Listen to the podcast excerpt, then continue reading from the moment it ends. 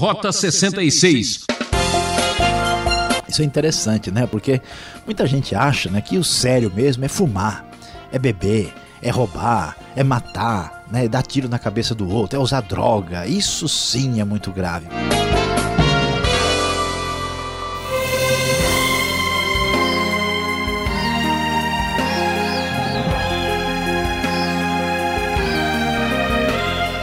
Ouvinte Transmundial, mais uma vez para você, Rota 66, a trilha certa da verdade. A série Evangelho continua explorando o Sermão do Monte no livro de Mateus. O professor Luiz Saião vai agora para o capítulo 6 e traz o tema Uma espiritualidade diferente. Vivemos num tempo onde cada vez mais as pessoas buscam na religião uma forma para aliviar seus sofrimentos e resolver seus problemas, não é mesmo? Mas qual a motivação certa para fazer essas coisas? O que está por detrás da verdadeira religião? Comportamento religioso, o que isso pode nos ensinar? Esta é uma conversa de alta prioridade. Acompanhe.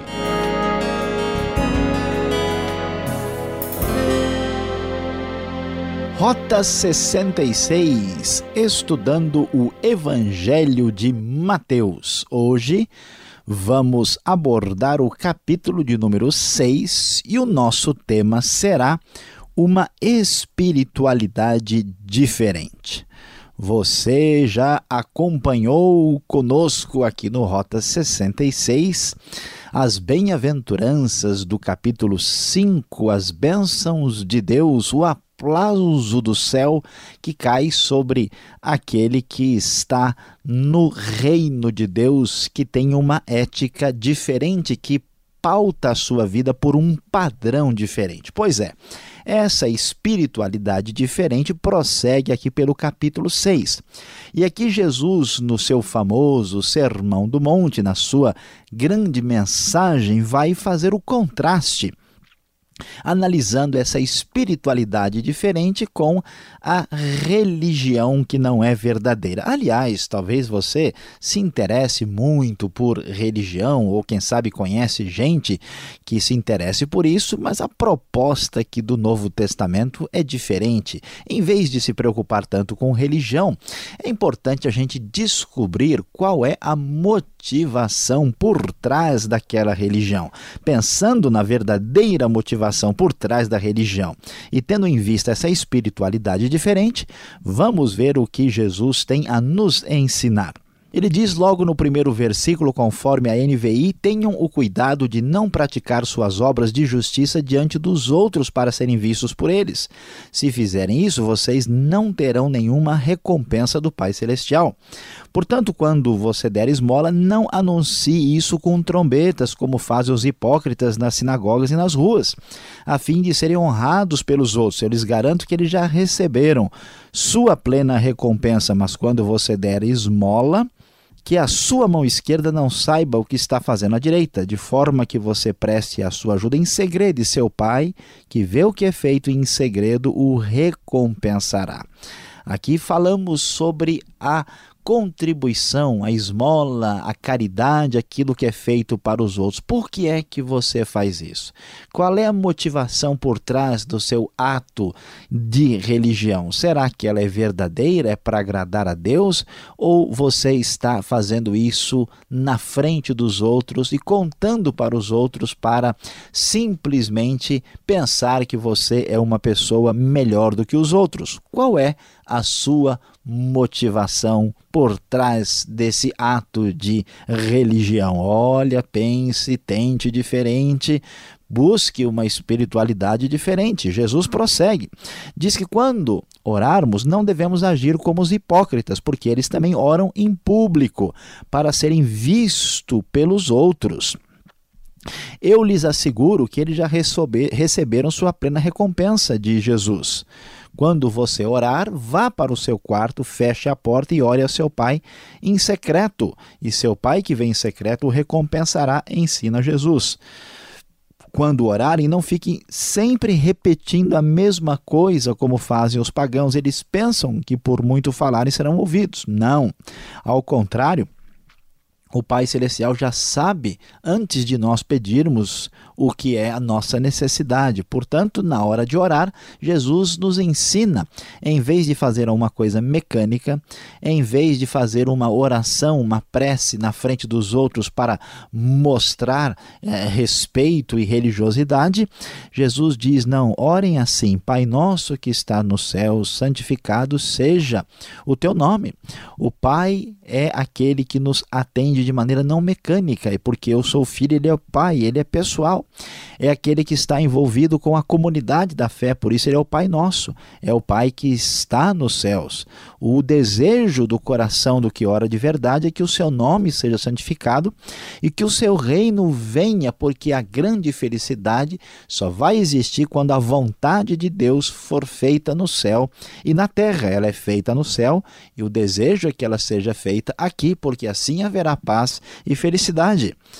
Dá-nos o nosso pão de cada dia, não o pão de vários meses, não uma espécie de segurança com base no poderio humano, não. Sustenta-nos a cada dia, perdoa as nossas dívidas, como perdoamos aos nossos devedores. Aquele que não perdoa é porque não conhece perdão e está longe do reino de Deus. Não nos deixes cair em tentação. Esse sim é o grande problema, é pecar contra Deus. Por isso, ele pede: livra-nos do mal, porque o teu é o reino, o poder e a glória para sempre. A oração de Jesus não só é uma oração, o famoso Pai Nosso, ponto comum entre todos os cristãos, este Pai Nosso é também um modelo de oração e de vida para todos aqueles que querem entender o ensino de Jesus. E Jesus ainda insiste: aquele que perdoa as ofensas terá os seus pecados perdoados, mas quem não perdoa também não será perdoado pelo Pai Celestial. Religião externa para impressionar os outros não vale muito, mas motivação correta e capacidade de perdoar quem nos ofende e nos maltrata, este sim é o teste verdadeiro que Jesus coloca diante da gente para ver se temos de fato uma espiritualidade diferente. Prosseguindo neste tipo de ensinamento importante, Jesus vai falar sobre o jejum, prática religiosa muito comum. Quando jejuarem, diz o verso 16, não mostrem uma aparência triste como os hipócritas, pois eles mudam a aparência do rosto a fim de que os outros vejam que eles estão jejuando. Eu lhes digo verdadeiramente que eles já receberam sua plena recompensa.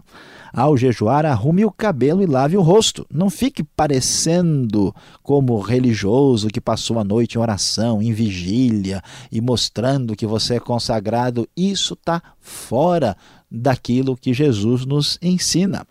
Para que não pareça aos outros que você está jejuando, jejue, ore, faça tudo em silêncio mas apenas a seu pai, diz o texto, seu pai que vem em secreto o recompensará por trás da sua religião, qual é a sua motivação?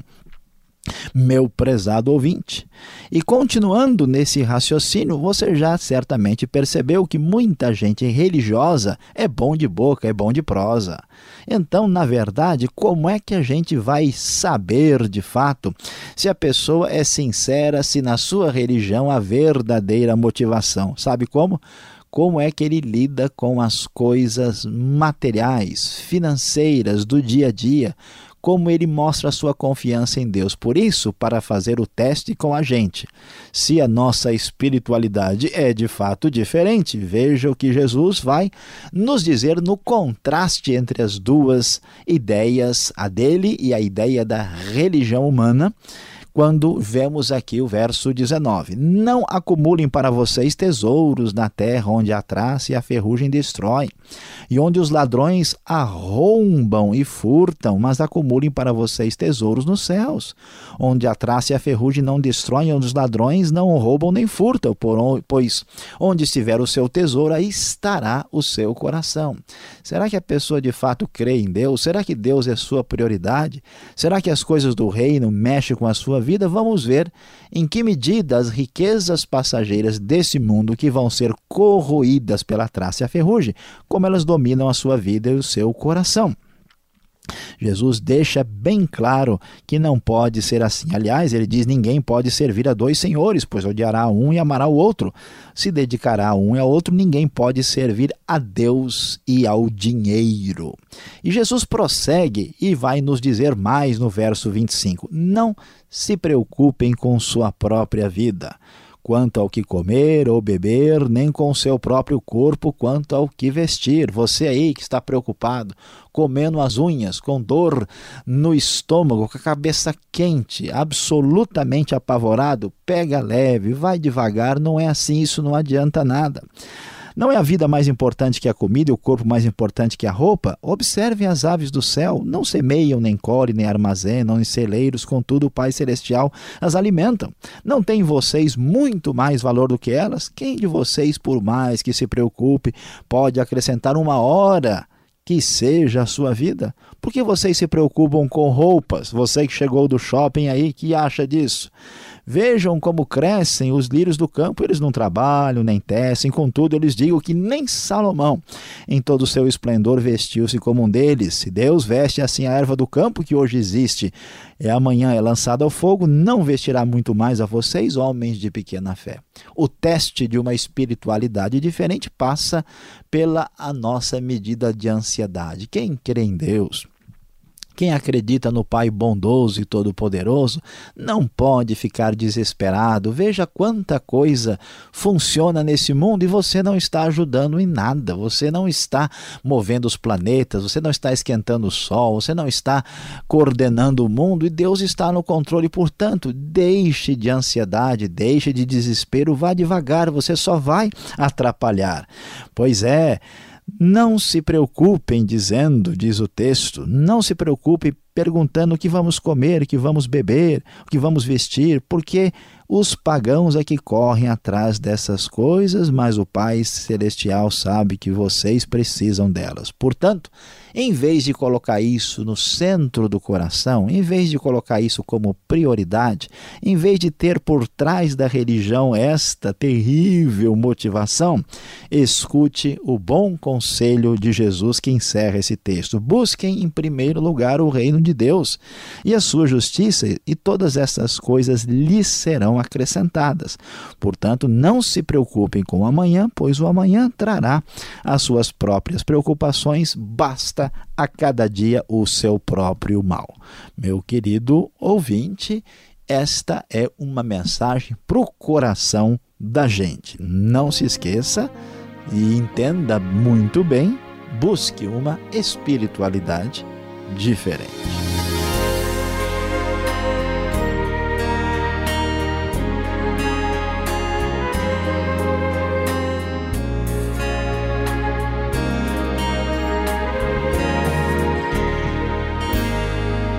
Uma rápida parada para informar que você, ouvinte, está no programa Rota 66, o caminho para entender o ensino teológico dos 66 livros da Bíblia. Esta é a série Evangelhos, livro de Mateus. Hoje, capítulo 6, falando sobre uma espiritualidade diferente. Rota 66 tem produção e apresentação de Luiz Saião e Alberto Veríssimo. Na locução Beltrão. Participe você também. Escreve para rota66 arroba transmundial.com.br ou caixa postal 18.113 CEP 04626-970 São Paulo, capital. E voltamos com perguntas e respostas. Confira.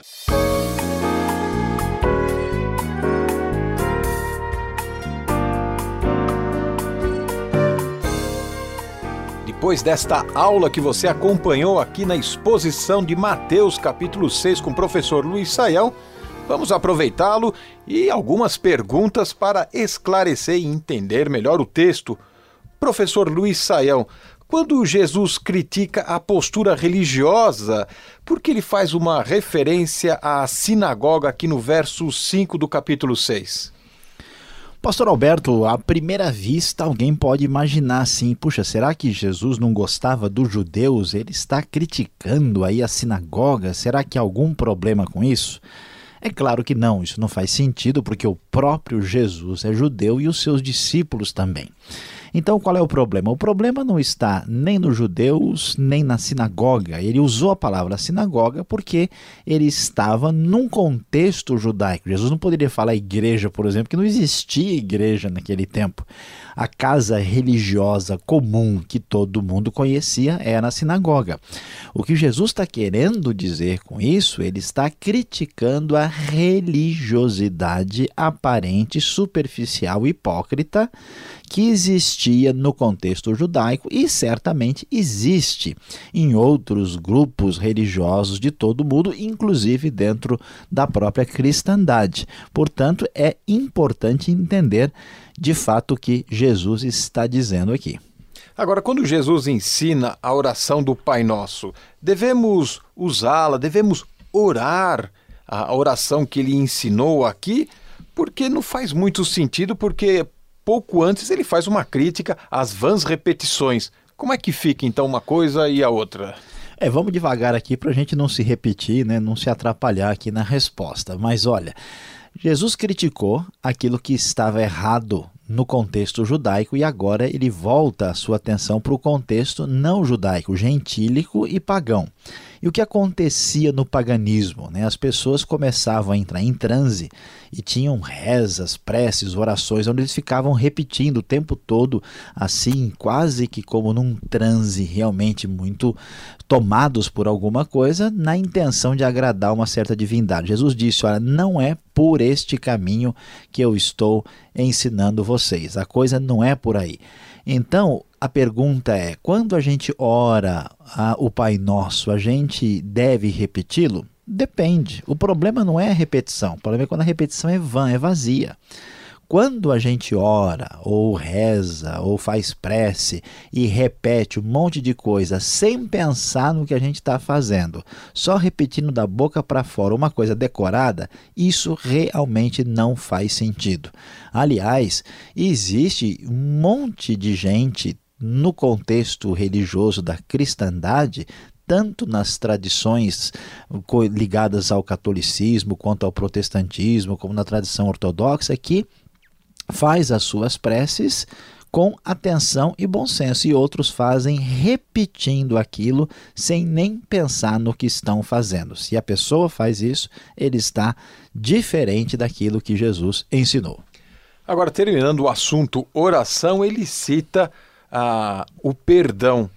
Por que a negação do perdão é considerada tão séria por Jesus? Isso é interessante, né? Porque muita gente acha né, que o sério mesmo é fumar é beber, é roubar, é matar, né, é dar tiro na cabeça do outro, é usar droga. Isso sim é muito grave. Pois é, Jesus vai mostrar para nós que o problema mais sério é negar o perdão. Por quê? Porque, na verdade, falando bem francamente, todo mundo está doente, todo mundo é pecador, todo mundo é necessitado, todo mundo precisa do remédio. O que, que é a negação do perdão? É a negação do remédio. A única coisa que nós temos para oferecer para Deus são os nossos pecados. Ele oferece o seu perdão e nos perdoa totalmente. Pois se nós, que recebemos o perdão de graça, negamos perdoar quem nos prejudica e nos ofende, é sinal que nós não entendemos nada, nem começamos a perceber o que Jesus vem ensinar. Então a negação do perdão é garantia de condenação. Agora, uma explicação um pouco mais adequada aqui. Parece que ajuntar riquezas é pecado. É isso mesmo que Jesus queria ensinar?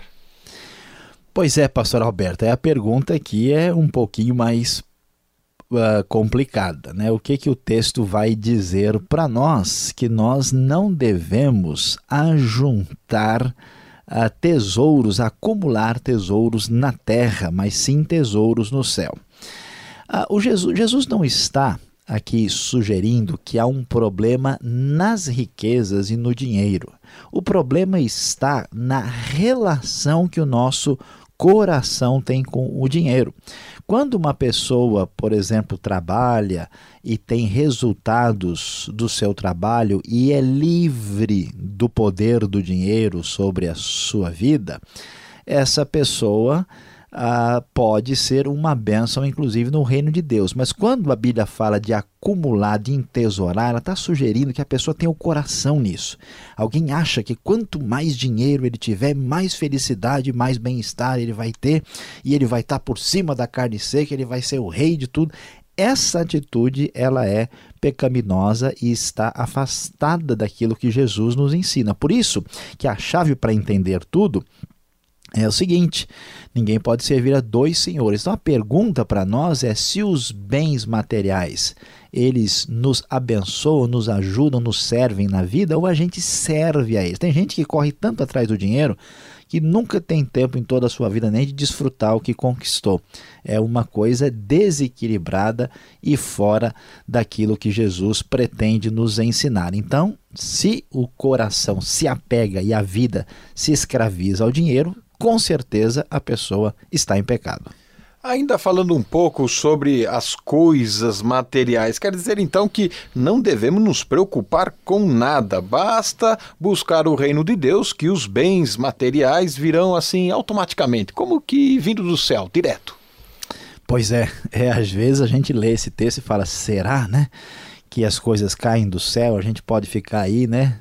Tranquilo aí, querendo só sombra e água fresca esperando as coisas chegarem? Será que é isso que Jesus está ensinando? Olha, pastor Alberto, aqui a gente tem que fazer uma separação no sentido desse verbo preocupar-se.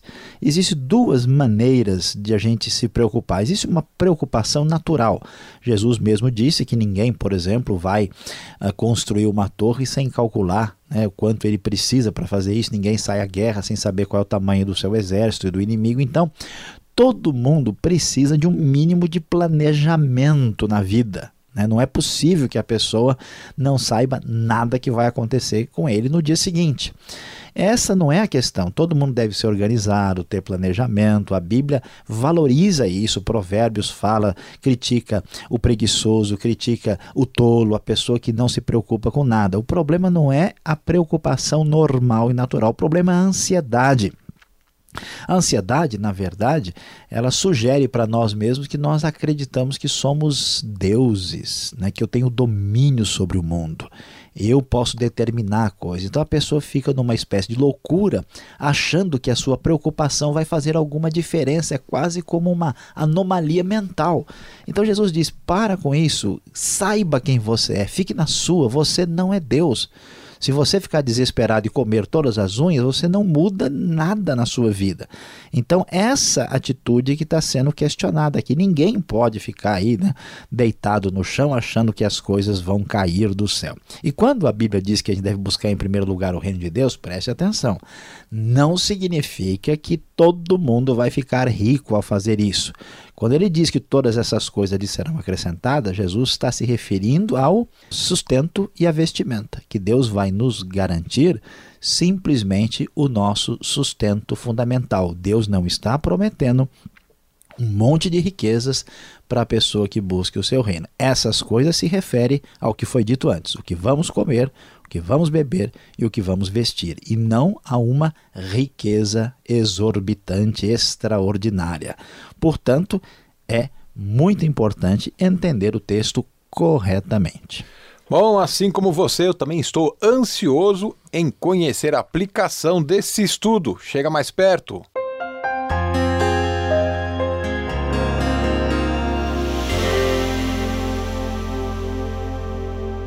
Rota 66 de hoje, você caminhou conosco por Mateus capítulo 6. Sim, você está nessa viagem com a gente pensando hoje sobre uma espiritualidade diferente. Você viu muito bem como Jesus questionou a falsa e aparente religiosidade dos seus dias e trouxe uma proposta diferente.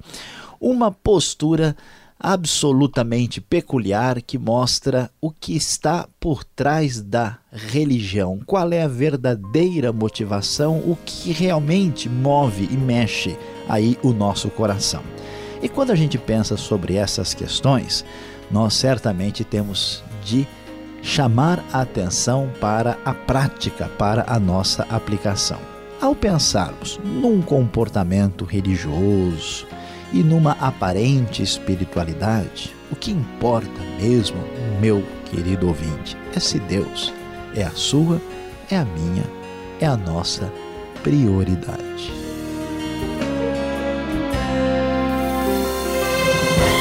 Rota 66 de hoje acaba aqui, ouvinte. Temos um novo encontro nesta mesma emissora e horário com mais estudo da vida e ensino de Jesus. Esta é mais uma realização transmundial. E não esqueça, acesse o site transmundial.com.br. Tudo de bom e até o próximo Rota 66.